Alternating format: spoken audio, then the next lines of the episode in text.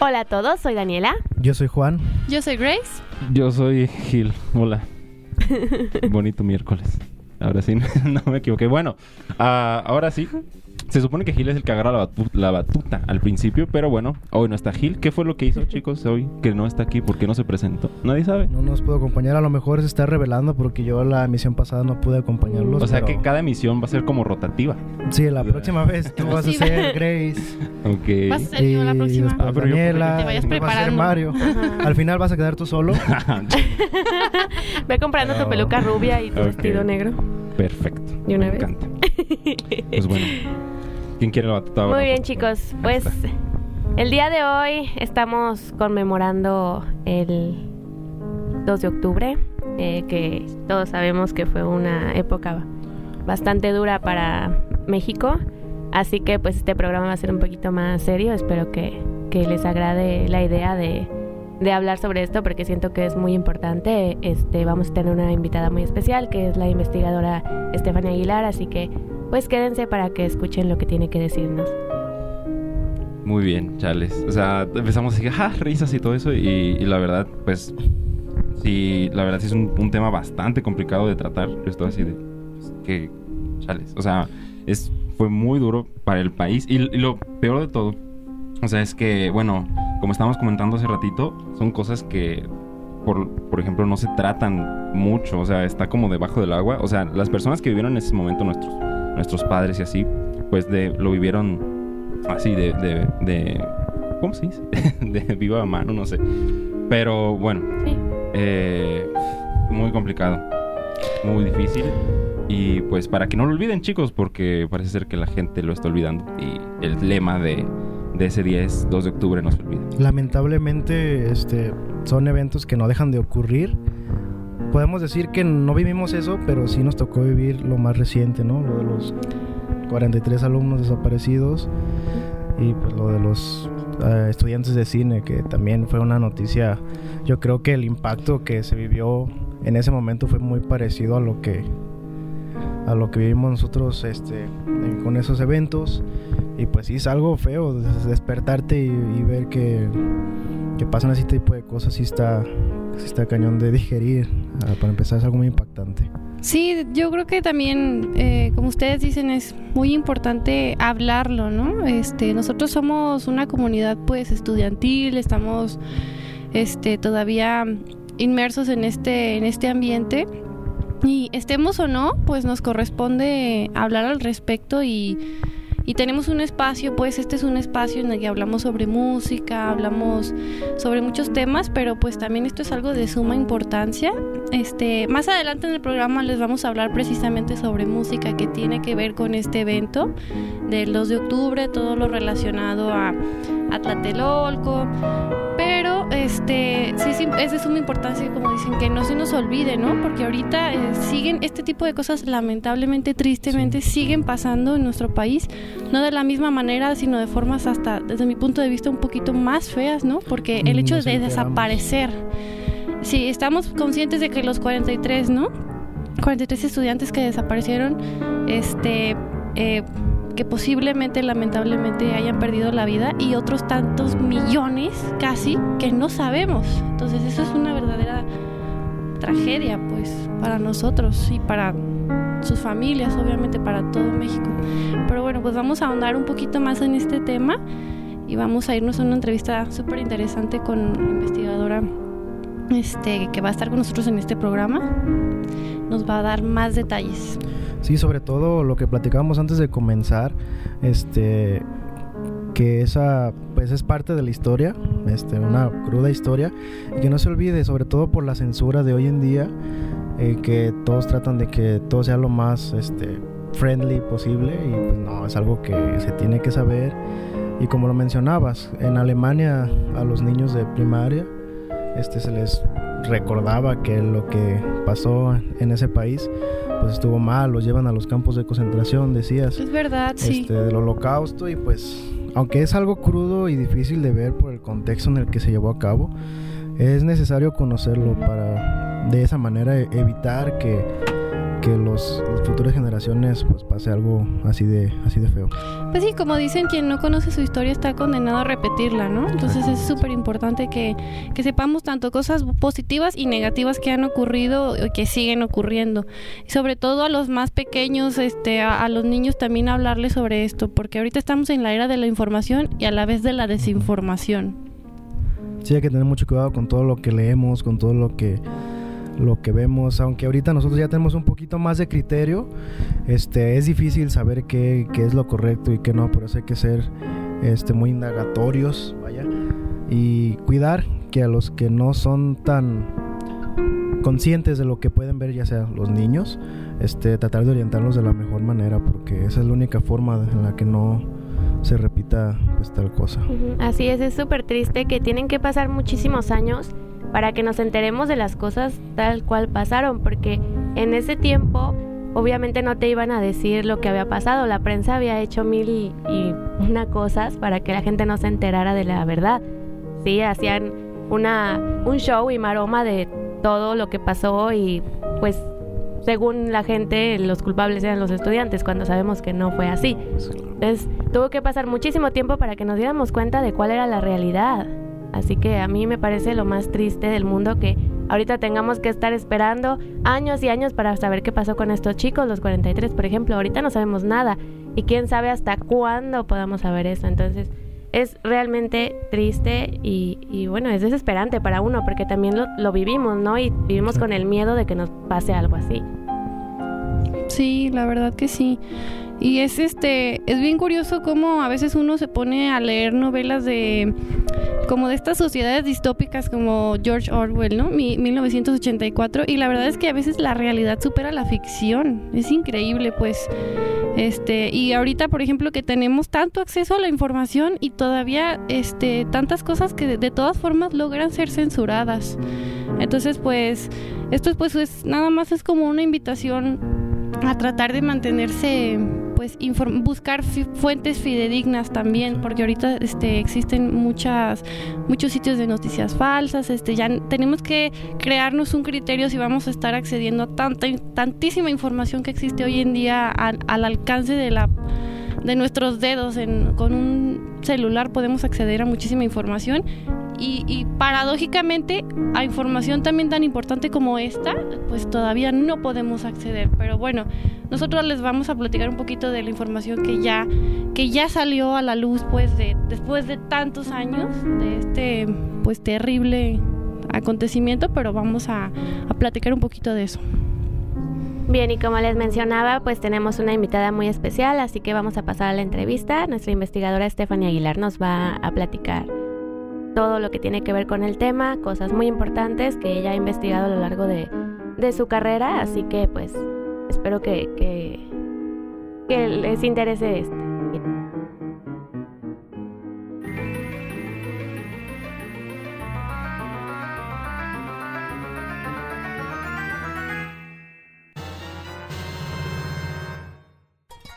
Bien, estamos aquí con la maestra Stephanie Aguilar.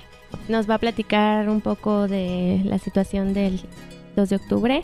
Y bueno, pues tenemos algunas preguntas para ella. Hola Stephanie, ¿cómo Hola, estás? bien, gracias. Bien, te vamos a... Es importante que los mexicanos reconozcan lo acontecido con detalle, a pesar de tratarse de un hecho muy violento, dada la alta censura en la actualidad. Sí es importante porque pues es un hecho que marcó, o sea, fue una pauta para poder hacer más movimientos. Antes no había libertad de nada, no podías manifestarte. Gracias al, al movimiento del 68, que no es solo el 2 de octubre, sino es todavía mucho antes del 2 de octubre, todo lo que, lo que pasó dio pie a que pudieras tú manifestarte después de, de ma- marchar, cosas que no se podían. Para hacer una, una manifestación, tú tenías que pedir permiso al gobierno para que pudieras este, salir a la calle a pedirle algo. Y eso era súper improbable que te dijeran, ah, sí, ve, ve y manifiéstate. Ellos no pidieron permiso y salieron a la calle, cosa que ahora cualquier persona puede hacer. Ok, y bueno, di- ¿dirías que se considera como un crimen del Estado mexicano contra la nación? Sí, claro, porque, o sea, es un crimen porque hubo, hubo muertos, hubo este, encarcelados sin razón, hubo gente que se quedó sin sus hijos, sin sus padres. ¿Por qué? Porque nada más, ellos nada más buscaban este, más libertad de expresión y, que tuvieron más represión. Entonces, no oficialmente no está declarado como un crimen contra el Estado pero claro que, que, si tú sabes y lees toda la historia, claro que sí lo es. Y, y si pasara en la actualidad, creo que, que, sería igual, ¿no? Así es. ¿Y cuál fue el motivo principal para que los estudiantes decidieran? Ellos buscaban eh, libertad de expresión, pero eh, reprimidos en muchas cosas. El ejército y la policía se metió con estudiantes sin motivo ¿Por qué? Porque no les gustaba que hubiera cualquier alboroto, cualquier situación entre ellos. Entonces, como ellos tenían, este, vamos, las armas para manifestarse, para salir, era mucha gente, la policía se empieza a meter a sus escuelas y es cuando dicen, no, o sea, ¿qué está pasando? Se organizan y salen a marchar a las calles. Pero ellos buscaban libertad de expresión y libertad de manifestarse y libertad de opinar con el gobierno, cosa que no había. Todavía, pues no lo hay realmente. Pero antes, o sea, tú salías a la calle a pedir algo y, y te metían a la cárcel por el simple hecho de que vas con una pancarta, quieres manifestarte contra del gobierno y va a ir a cárcel seguro. Y bueno, esto no está en el guion. Sí. Pero, eh, entonces, bueno, tengo entendido que en la UNAM y en las universidades no entran los policías. ¿Es a raíz de este hecho? Sí, claro, porque cuando surge el movimiento, este, ellos tomaron, los, la, el ejército toma la UNAM y no se las devuelve hasta semanas después. Entonces, claro que, que están vetadísimos de, de, todo, o sea, no se pueden meter en asuntos de la universidad, porque sí les quitaron escuelas, les quitaron este, universidades, prepas, entonces destruyeron eh, varias escuelas. Entonces, obviamente, pues la respuesta es no hay acceso para, para policías o ejército, mucho menos, ¿no? Ok. Bueno, y bueno, evidentemente en 1900, 1968 se tenían, no se tenían las mismas libertades que hoy tenemos, es, es evidente, pero uh, no sé, hay algo como que no sepamos, o sea, que el público general no conozca de este hecho, o sea, sí sabemos que, hubo un, muy pro problemas muy grandes, que estuvieron los muertos, pero algún detalle, algo que Creo no que haya salido a la luz, este, como que no sea de público en general. A la luz no han salido muchísimas cosas, ¿no? Okay. O sea, desde quién realmente orquestó lo que fue la matanza, pues no se sabe si fue o Echeverría o Díaz Ordaz, pero lo importante creo ahorita es que muchas generaciones de ahora, actuales, sí, el 2 de octubre no se olvida, pero ¿qué pasó? O sea, uh -huh desde cuándo viene, por qué, no saben que realmente era un movimiento que tenía organización desde muy adentro, o sea, ellos no eran 10 personas marchando, ni 100, ni 500, eran 400 mil personas que salían a la calle a pedir libertad de expresión, a pedir manifestarse, a pedir que no se metan en asuntos de estudiantes. No eran solo estudiantes, eran padres de familia, maestros, se les unió eh, ferrocarrileros, electricistas, médicos, normalistas, o sea, no solo eran estudiantes, uh -huh. eran familias enteras que decían, bueno, su causa es válida, están peleando por una voz, voz que el pueblo no tenía. Tú no podías decir, ay, qué feo está el presidente porque te iban a matar. O sea, es, eso era la cuestión. Entonces, sí, hubo el 2 de octubre, que fue el, el, el fin, digamos, del, del, del, problema, porque así lo apagaron. Pero antes de, no te imaginas la cantidad de, de, de movimientos que hubo, cómo se organizaban, se reunían 20 mil personas a decir, este, tú vas a hacer esto, vamos a marchar por aquí, vamos a imprimir pancartas, vamos a... Sí había una verdadera organización. Entonces, ¿qué no se sabe? No se saben muchísimas cosas, no se sabe realmente cuántos muertos hubo, no se sabe quiénes son. Si tú vas a la Plaza de las Tres Culturas, hay, está un monumento que tiene 50 nombres y se me hace así como Muy que mucho. poco, ¿no? Mucho O sea, eh, mucho comparado, o sea, claro, real. eran cientos de cuerpos en la plaza. No se sabe dónde quedaron los desaparecidos. No se sabe si salieron realmente de la cárcel, o sea, no se sabe quién de verdad, no hubo culpables, o sea, el, los presidente, el presidente y el secretario murieron sin, sin ser realmente acusados, o sea, no hay una respuesta a lo que realmente pasó y cómo pasó. Pero sí, o sea, respuestas, pues no hay. Que no se sepa, hay muchísimas cosas, muchísimo. ¿Quién murió? ¿Cómo? De realmente cómo eso, ¿por qué la prensa no se metió? Y sí, es importante saber todo el trasfondo, desde dónde empieza, quién participa, cuántas marchas hubo, cuánta gente involucrada, porque es lo importante, porque realmente fue un movimiento súper grande como ya no se ha visto. Y para terminar esta entrevista, ¿crees que esto haya dejado algún legado? Legado sí, porque dejó, nos dio esa apertura, ¿no? De, de, de ir a, a, marchar, de ir a, protestar, de decir lo que, lo que piensas, de opinar. Pero sí creo que falta, uno, informarse e involucrarse. Sí, la gente que participó en el movimiento este, tú te acercas con ellos y están creo que un poco estancados en, en sí, mis muertos, mis encarcelados, los estudiantes. Pero ese, ese movimiento pues desgraciadamente ya pasó. Entonces tendría que buscar la manera de, de la gente que hace movimientos ahora, el movimiento feminista o por los 43 o, o sea, movimientos actuales buscar la experiencia de esas personas que participaron en el movimiento del 68.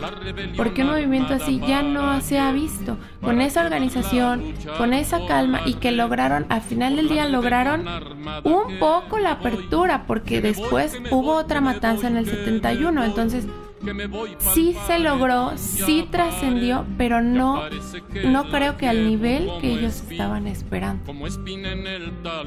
Muy bien, queremos agradecerle a Stephanie por estar con nosotros. Muchísimas gracias por el espacio, por el, tu tiempo, de verdad. Eh, pues nada, entonces regresamos al estudio, Joaquín.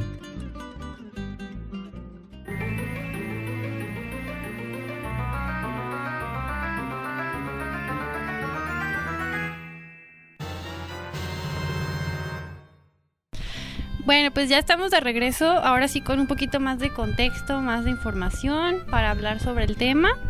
Y pues agradecemos muchísimo a nuestra invitada por habernos dado su, su valiosa información y habernos este, contestado nuestras dudas también.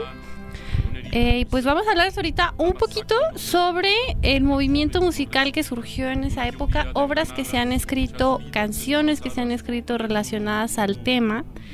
Y pues Dani nos va a hablar un poquito al respecto. Ella tiene unas cosas interesantes que decirnos. Así es, muchachos. Bueno, yo me di a la tarea de investigar un poco o un mucho, porque me enamoré de la idea, sobre Oscar Chávez, que para mí es el mayor exponente nacional de la canción de protesta. Siento que, que, todas sus canciones tienen un mensaje increíble.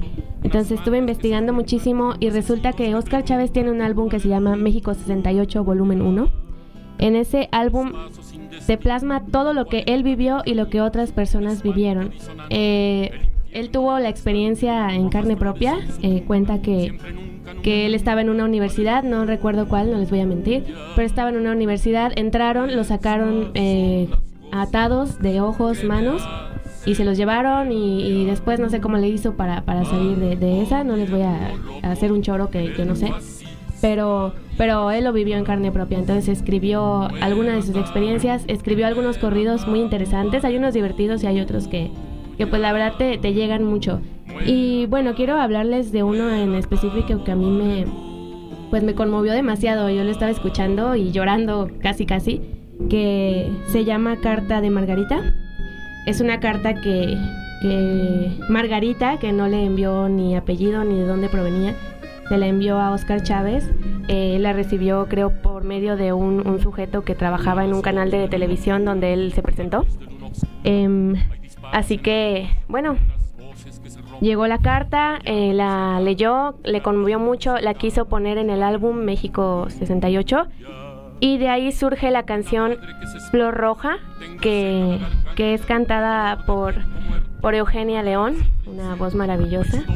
Y bueno, la, la carta de, de, Margarita está, está narrada por, por Ofelia Medina, que es una actriz eh, muy reconocida mexicana.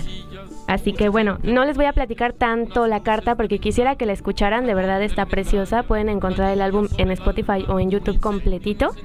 Pero de verdad escúchenla, ahí Margarita te, narra su historia, lo que vivió en el 68, que fue una cosa muy fuerte para ella. Y ella nos cuenta cómo Oscar Chávez la, la salvó, la revivió, algo así te cuenta, ¿no? Te dice, es que le, le dice a Oscar, es que tú, tú me levantaste, escucharte y, ver cómo luchas, eso me, me, me cambió. Me regresó a la vida porque ella ya se sentía muerta por todo lo que le había pasado, que fue una experiencia increíble. O sea, de verdad, si lo escuchan, se van a conmover tanto como yo. De verdad es una, es una carta preciosa, muy bien redactada. De hecho, también la, la tengo en Facebook. Por si quieren que se las postee, ahí está para que la lean. Sí, eso estaría buenísimo, compartirles todas estas, estas opciones. Sí, sí, sí, está, está preciosa, ¿eh? Y de verdad yo siento que si me pongo, si me pongo en los zapatos de Oscar Chávez, siento que eso le ha de haber pegado de una manera inmensa. Leer esa carta y, y saber lo que significó él para, para Margarita debe haber sido un golpe increíblemente fuerte, ¿no? Y, a raíz de eso pues viene el álbum y, pues por todo lo que él vivió, algunas otras experiencias. Hay también una canción que se llama Corrido de Cuetito Ramírez, que habla de, de Luis Cueto Ramírez, que fue el, el, general que envió a las tropas a asesinar a los estudiantes. Entonces se burla de él de una manera muy chusca, así que es una canción divertida, pero al mismo tiempo pues te, te trae todos esos, esos recuerdos, ¿no? Y bueno, es un poco de lo que yo investigué, pero me gustaría que sí escucharan todo este, este álbum porque de verdad está increíble. De hecho, el día de hoy Oscar Chávez se presentó en, en la Ciudad de México y, y, presentó precisamente esto para, para seguir recordando este día. Así que pues ojalá haya por ahí un videíto y también se los pueda postear del día de hoy en la, en la presentación de Oscar Chávez. Qué fuerte, la verdad. Nosotros hasta cierto punto, bueno, estamos en una época un poquito más no tan complicada por parte del gobierno. O sea, sí han pasado cosas muy fuertes, pero bueno, en ese momento evidentemente era mucho más. Aunque es súper complicado, hemos tenido la fortuna de que nosotros mismos, en nuestra propia piel, no hemos sentido nada así. No me imagino claro. cómo hay, haya pasado por algo así y al final el arte pues es un reflejo de la sociedad, de, de, lo que está pasando, es un arma que tenemos que utilizar y pues sí, o sea, simplemente que el mismo músico haya pasado todo eso, evidentemente le da un, una carga sumamente dura a, a, todo ese evento. Y bueno, no solo eso, sino que no solo él pasó eso, sino muchos músicos uh -huh. eh, presenciaron o estuvieron conscientes de lo que sucedió. Aquí tengo una lista de algunas de las canciones eh, que tratan este tema.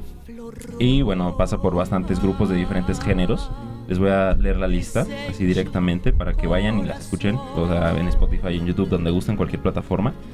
Ven, iniciamos con Panteón Rococó. Nada pasó. Maldita Vecindad, 2 de octubre. Oscar Chávez, Corrido del 2 de octubre. Fernando Delgadillo, No se olvida.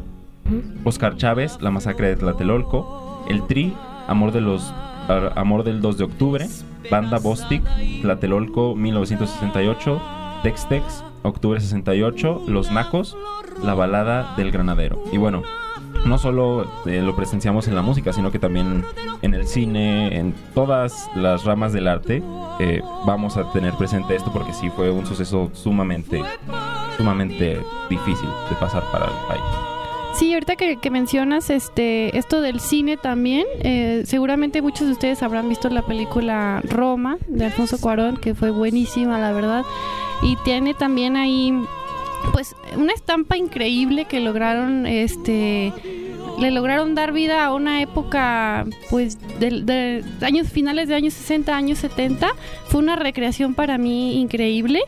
Y por ahí aparece desde, desde el punto de vista de, de Yalitza este de esta actriz mexicana increíble también una estrella que salió salió de la nada prácticamente Eh, y ella, pues, este, ahora nos ponemos como en sus zapatos de ella del miedo que sintió, ¿no? Imagínense también todo lo que habrán sentido las personas que estaban ahí que ni idea tenían de lo que estaba pasando, porque hoy tenemos Twitter, tenemos, o sea, podemos enterarnos de lo que está pasando al otro lado del mundo en este mismo instante, pero en esos años no existía eso. Entonces, un arma muy poderosa, como dices, era la música, ¿no?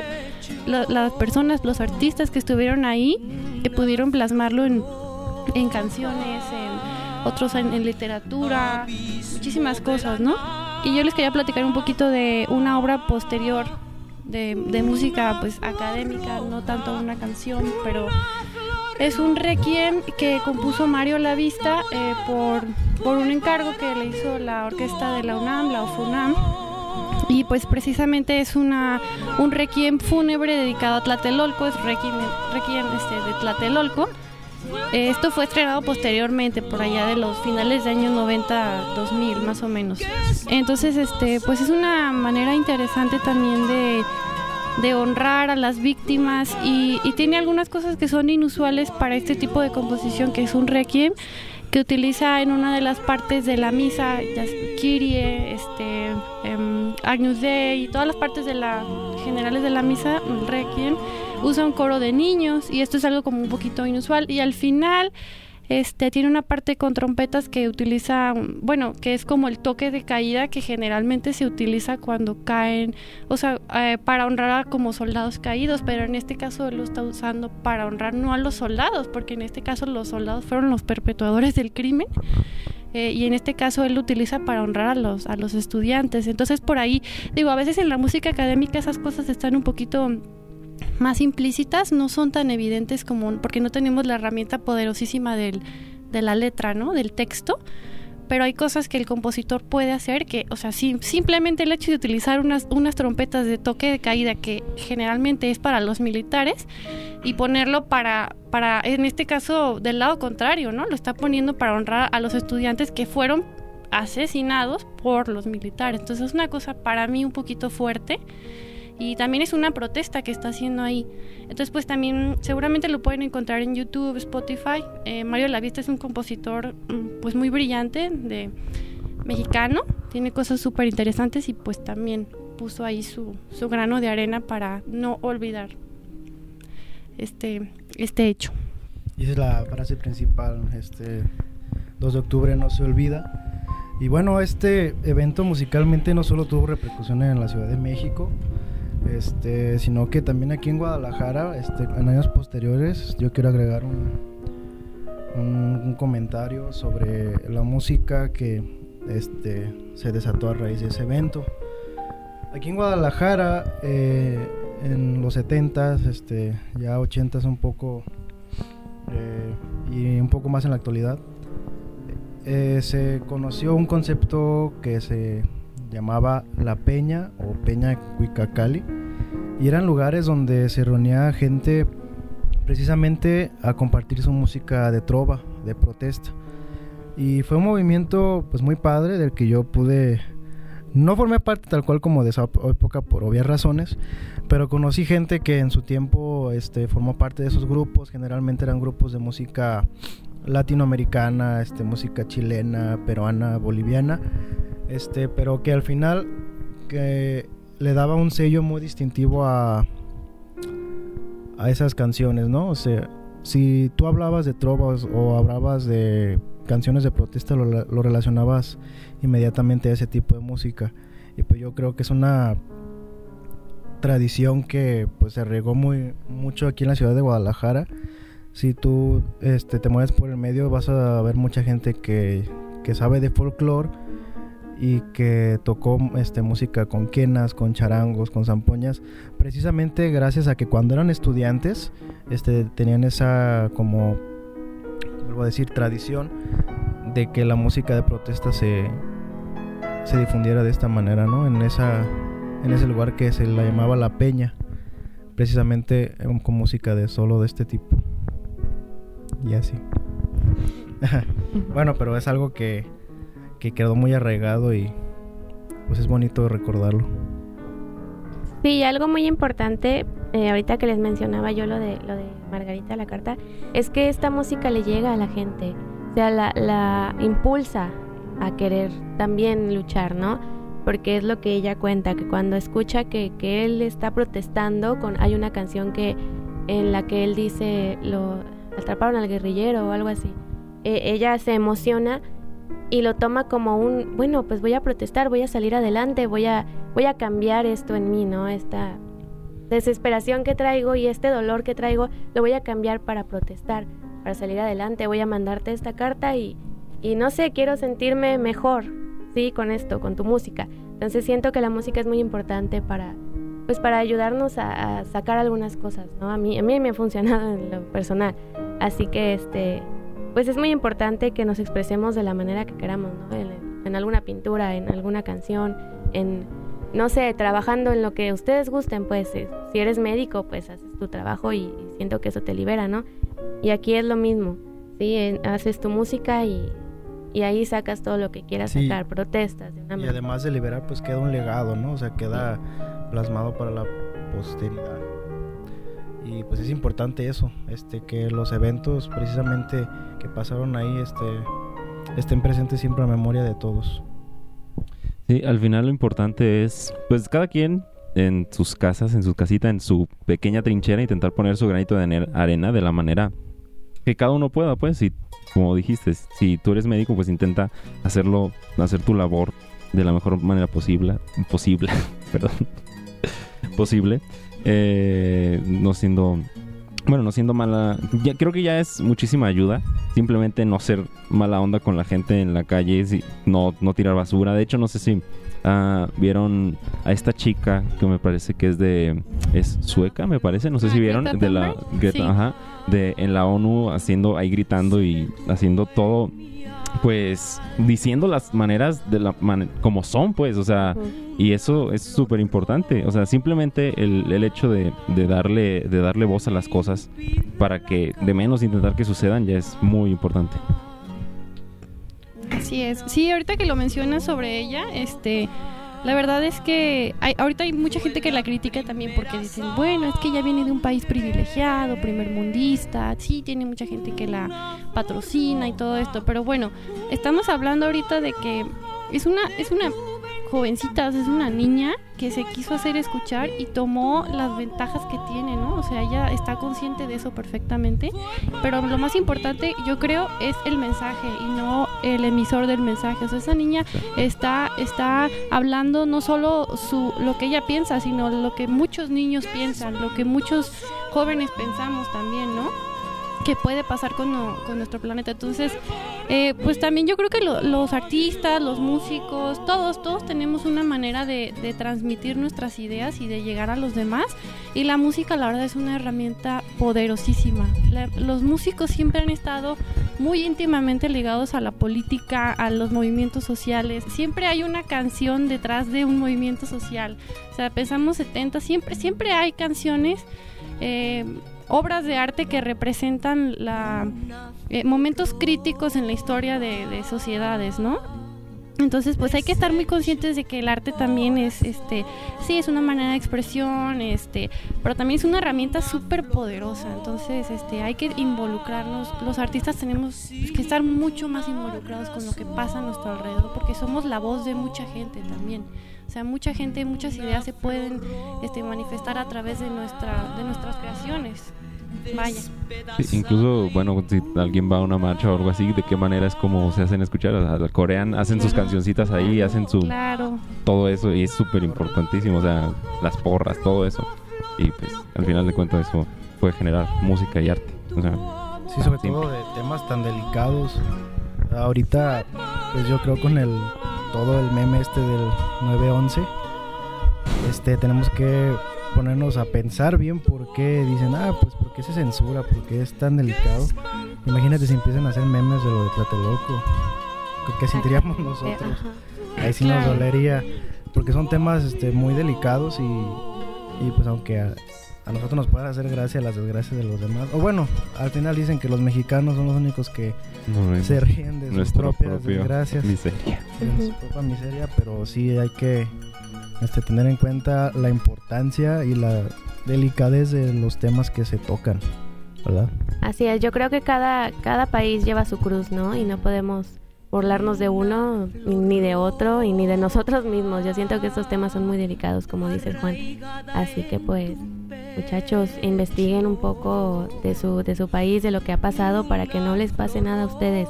De hecho, ahorita tenemos que cuidarnos muchísimo porque también han pasado muchas cosas últimamente, ya sea con, con las mujeres o, o con tanto robo. Va para otro tema Entonces- también después. El peligro no deja de estar este, latente, obviamente hay que tener cada quien su cuidado. Y pues con este tipo de cosas dices, no manches, ni en tu mismo gobierno, ni en tu misma policía puedes confiar. Ay, bueno. No, ya, la verdad es que ya me súper deprimí, chicos. Sí, Bueno, es, pues sí, es un tema muy extenso, un tema muchachos. muy extenso y pues hoy fue un poquito más serio el tono de nuestra charla. un poquito. Ujú. Un poco, un poco más A lo mejor los tenemos acostumbrados a un poco más de bromas, pero es que no está Pero, Gil, sí. entiéndalo. Sí, él es el que Nos hizo el, falta, es el que era muy ocurrente. sabrosón. Pero pues sí, llegamos a la conclusión de que está feo. Así. Como dicen, se tenía que decir y se dijo.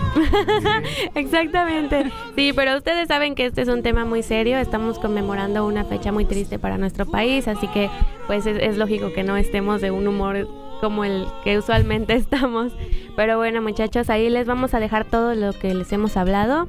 Yo les voy a postear todo lo que tiene que ver con Oscar Chávez, que a mí me fascinó, me, me enamoré, no saben.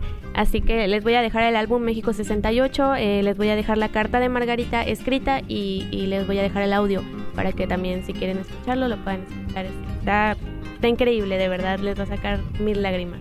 Me fascinó.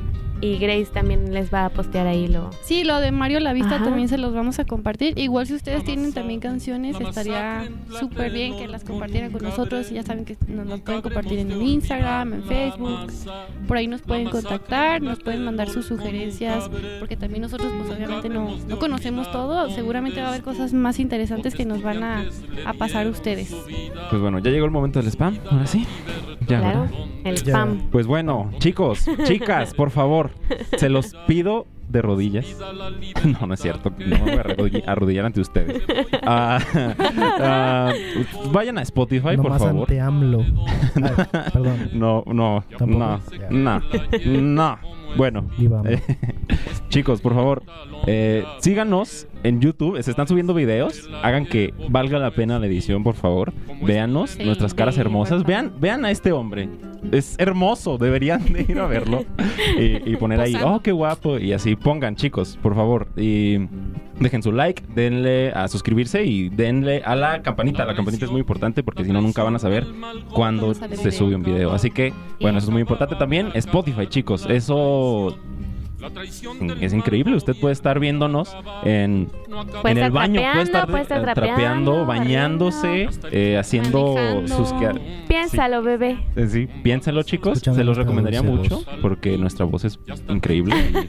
O dígale al del camión, se sube al camión y quiere poner un podcast, yo, yo puedo poner, en vez de esa, bueno... Al del sí, Uber, al del Didi también. Sí, sí, sí, muy sí. importante, así Sí, que bueno, ahí en el momento del spam, todas las redes sociales ya las conocen, Instagram, Facebook, ¿qué más? Todo, todo. todo, de Todo. todo. Entren a todos lados. Sí, Instagram. Sí, Ah, y sí, cualquier duda pues administrativa referente a los que están estudiando aquí en la escuela, pues también con mucho gusto podemos resolverlas. Está la página de la coordinación y nosotros también, este, si no lo sabemos, lo investigamos y, y les ayudamos.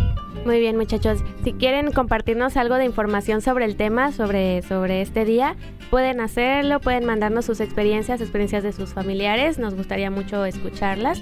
Así que, bueno, pues esto fue todo. Nos despedimos. Yo soy Daniel Aguilar. Yo soy Juan Reyes. Yo soy Grace Padilla. Y esta vez sí soy Iram. Muchas gracias. Hasta la próxima. La estudiante que me quiera ha de estar, ha de estar en...